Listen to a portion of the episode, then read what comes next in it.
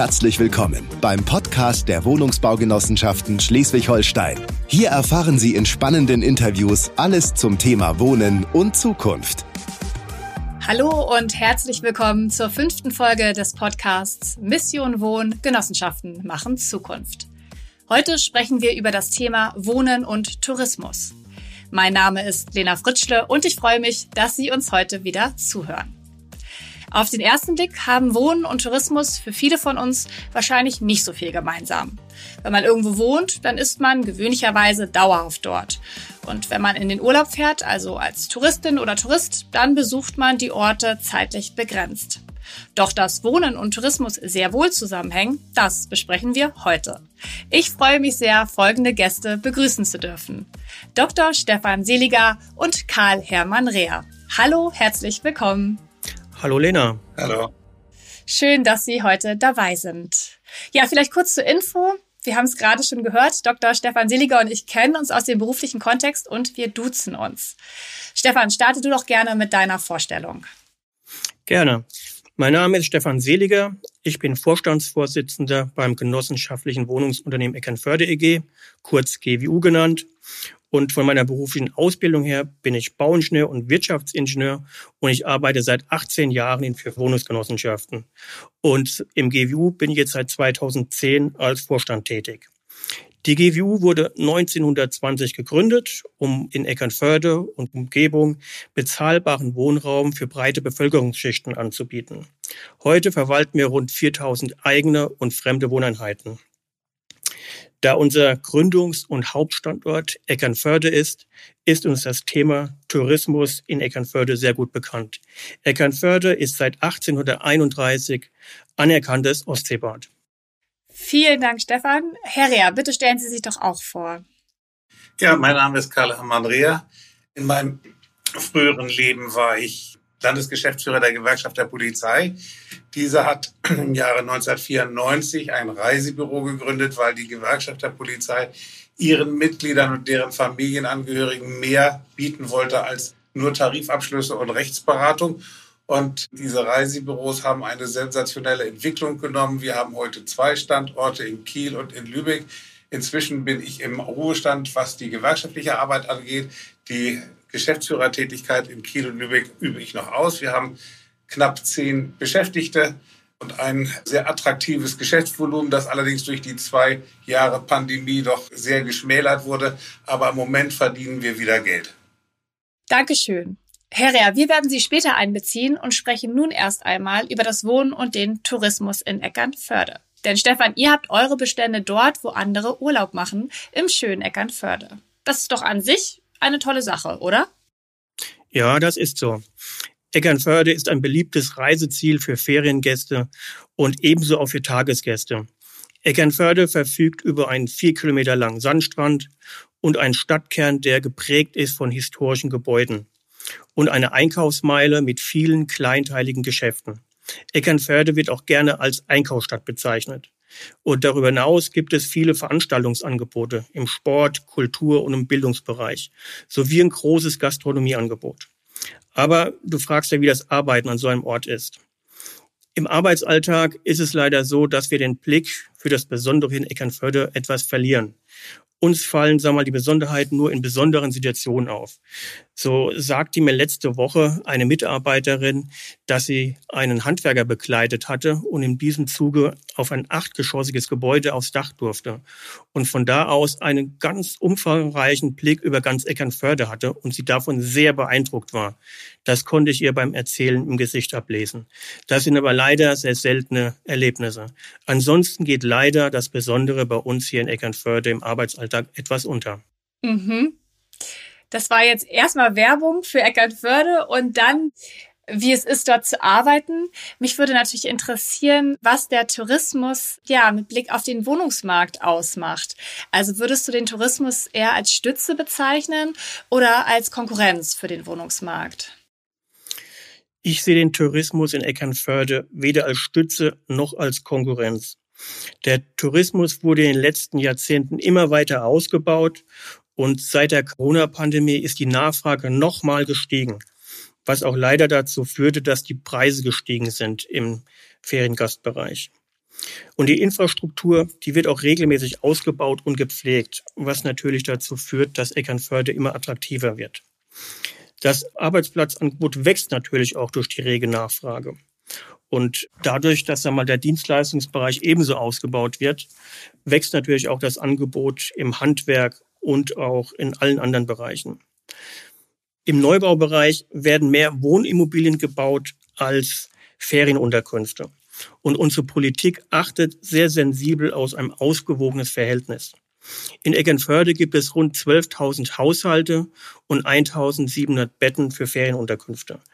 Dieses Verhältnis ist weit von Syltern Zuständen entfernt. Daneben herrscht allerdings in Eckernförde auch eine extrem hohe Wohnraumnachfrage.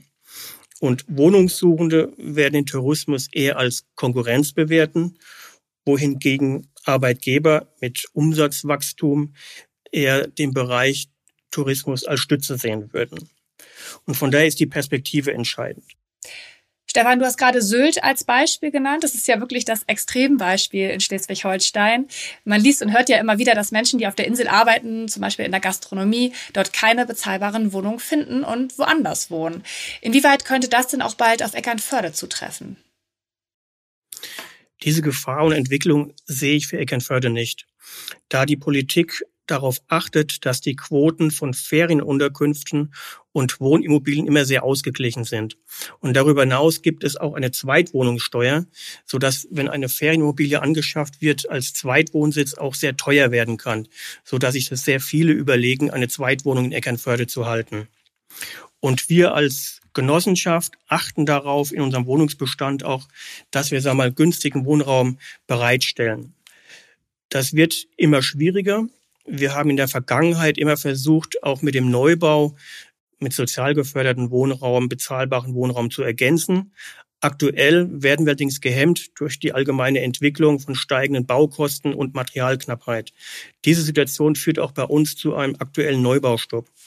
Von daher sehe ich die Gefahr aktuell mit den steigenden Bestandsmieten aufgrund der Pflicht zur energetischen Sanierung. Und es fehlen aktuell doch Förderprogramme, um Bestandsmieten auch dämpfen zu können, um die Mietpreisentwicklung nach oben ähm, ja, zu verhindern. Von daher das bezahlbare Wohnen in Eckernförde liegt vor allem in der Hand der Landes- und der Bundespolitik mit Rahmenbedingungen für bezahlbaren Wohnraum.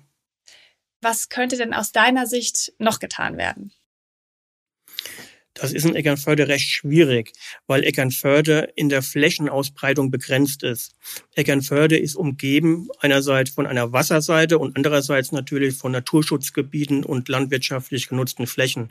Von daher ist es schwierig, Neubaugebiete zu ergänzen. Wir können lediglich eine Innenverdichtung vornehmen. Da ist die Politik aber sehr, sehr vorsichtig, weil Eckernförde geprägt ist von kleinteiligen historischen Gebäuden. Und diese Stadtansinnen will man erhalten. Von daher ist die Politik sehr zurückhaltend mit Veränderungen. Und vor diesem Hintergrund wurde auch ein Gestaltungsbeirat installiert, der sehr sensibel darauf achtet, dass Neubauten sich in den Bestand einfügen. Und da ist vor allem die Größe und das Volumen der Neubauten entscheidend. Das führt natürlich auch dazu, dass die modernen Wohnansprüche immer schwieriger befriedigt werden können. Von daher die Handlungsmöglichkeiten sind sehr eingeschränkt. Und der Gestaltungsbeirat achtet auch darauf, dass Baugenehmigungsprozesse sehr genau geprüft werden, was zu einer Verlängerung von Baugenehmigungen führen. Und der hohe städtebauliche Gestaltungsanspruch führt auch regelmäßig zu hohen Baukosten, was natürlich auch das bezahlbaren Wohnen wieder behindert. Von daher, was die Politik tatsächlich machen könnte, aus der Wahrnehmung vom GWU, wäre die Rahmenbedingungen für bezahlbares Wohnung anzupassen. Zum Beispiel durch beschleunigte Genehmigungsprozesse, Anpassung alter B-Pläne auf heutige Wohnbedürfnisse und die Gestaltungsansprüche an den Lagen anpassen und nicht grundsätzlich auf ganz Eckernförde. Und bei der Innenverdichtung behutsam fördern und nicht verhindern. Das wären unseres Erachtens die Maßnahmen, womit man bezahlbaren Wohnen hier in Eckernförde fördern könnte. Wie ist denn der Austausch mit den Verantwortlichen in Eckernförde, also zwischen euch und den Verantwortlichen in der Politik? Das findet regelmäßig statt. Wir haben einen sehr guten Kontakt in die Verwaltung und in die Politik. Wir tauschen uns da regelmäßig aus. Allerdings sind halt die Ansprüche von uns als Wohnungsunternehmen und andererseits von der Politik sehr, sehr unterschiedlich. Und daher sind die Annäherungen sehr langsam. Aber dennoch versuchen wir immer einen, einen kleinen gemeinsamen Nenner zu finden, der uns auch meistens gelingt. Mhm. Nun würde ich gerne Herrn Rea dazu holen. Herr Rea, Sie haben ja nochmal einen ganz anderen Blick auf den Zusammenhang von Wohnen und Tourismus. Ihr Reisebüro PSW Reisen hat ja auch einen direkten Draht zu den Wohnungsbaugenossenschaften. Warum? Ja, das ist äh, in unserer, in unserer Genetik gelegt worden. Wir haben ja ursprünglich, das hatte ich in meiner Vorstellung schon angeführt, unser Reisebüro ausgerichtet auf Polizeibeschäftigte und deren Familien. Das hat aber als Kundenkreis nicht ausgereicht. Wir haben eine nicht sehr attraktive Geschäftslage mit unseren Reisebüros und haben deshalb uns auf die Suche gemacht, wie wir neue Kreise ansprechen können. Und jetzt sind wir auf Organisationen gekommen, die feste Mitgliederkreise haben. Wir haben eine Kooperation mit einer Genossenschaftsbank, das ist die PSD Bank in Kiel. Wir haben eine Kooperation mit äh, einer Serie von Fitnessstudios. Wir haben eine Kooperation mit der Wohnungsbaugenossenschaft in Kiel, WOG, und haben ein leichtes, aber nicht so intensives Verhältnis mit der Wohnungsbaugenossenschaft, ich glaube Kiel Ost heißt sie. Und der Vorteil allen ist, die Organisationen verfügen über geschlossene Mitgliederkreise. Wir brauchen nicht uns auf die Straße zu stellen. Wir brauchen nicht auf gute fußläufige Geschäftslagen zu warten. Wir kommen über die Medien, die in diesen Kreisen existieren, an die Interessenten heran. Wir sind auch als Reisebüro nicht in der Pflicht, unserem, unserer Mutter jährlich irgendwelche Dividenden abliefern zu müssen, sondern können das, was wir erwirtschaften, auch den Genossenschaftsmitgliedern und auch natürlich den Beschäftigten dann wieder zugutekommen lassen. Mhm. Wie nehmen Sie denn den Zusammenhang von Wohnen und Tourismus wahr? Anfangs, als ich die Anfrage von Ihnen erhielt, habe ich gedacht, das hat ja gar nicht so schrecklich viel miteinander zu tun. Aber dann fiel mir ein, dass wir seit einigen Jahren mit Airbnb zu kämpfen haben. Wir haben früher ein großes Segment in unseren, in unserem Verkaufsportfolio an Ferienwohnungen, Ferienhäusern gehabt. Das ist aber merklich zurückgegangen, weil die Vermietung von privatem Wohnraum für Urlaubs- und Ferienzwecke doch stark zugenommen hat. Nicht so in den besonderen Feriengebieten in Dänemark oder Skandinavien schlechthin, aber in Frankreich, Italien, ähm, auch in England. Da vermitteln wir kaum noch Ferienwohnungen. Auch Italien nimmt eine immer größere Stellung ein, so dass das Geschäftsfeld uns völlig weggebrochen ist. Stefan, was bedeutet denn die private Vermietung von Mietwohnungen an Touristinnen und Touristen für den Wohnungsmarkt? Das ist ein sehr schwieriges Kapitel. Wir als Wohnungsunternehmen mussten jetzt leider schon vielfach feststellen, dass auch unsere genossenschaftlichen Mietwohnungen für Ferienunterkünfte missbraucht wurden.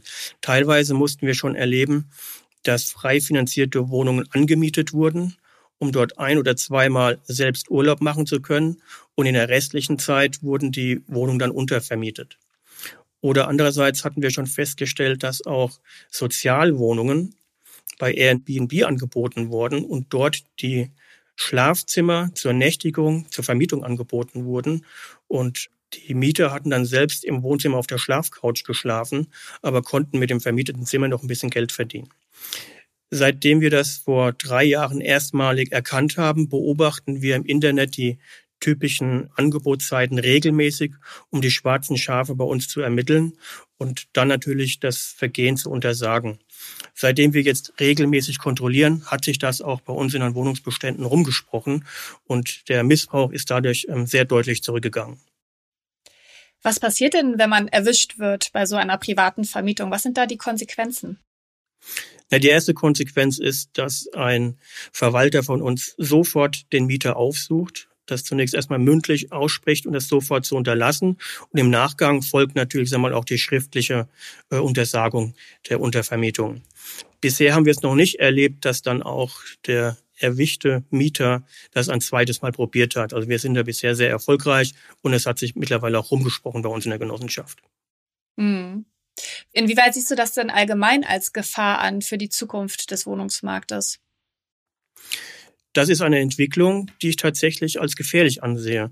Wenn Mieter ihre Wohnung für Fernkünfte missbrauchen, heißt es ja ganz klar, dass dem Wohnungsmarkt Wohnraum entzogen wird. Und in einer Zeit, wo Wohnraumbedarf permanent wächst, ist das sehr, sehr schwierig.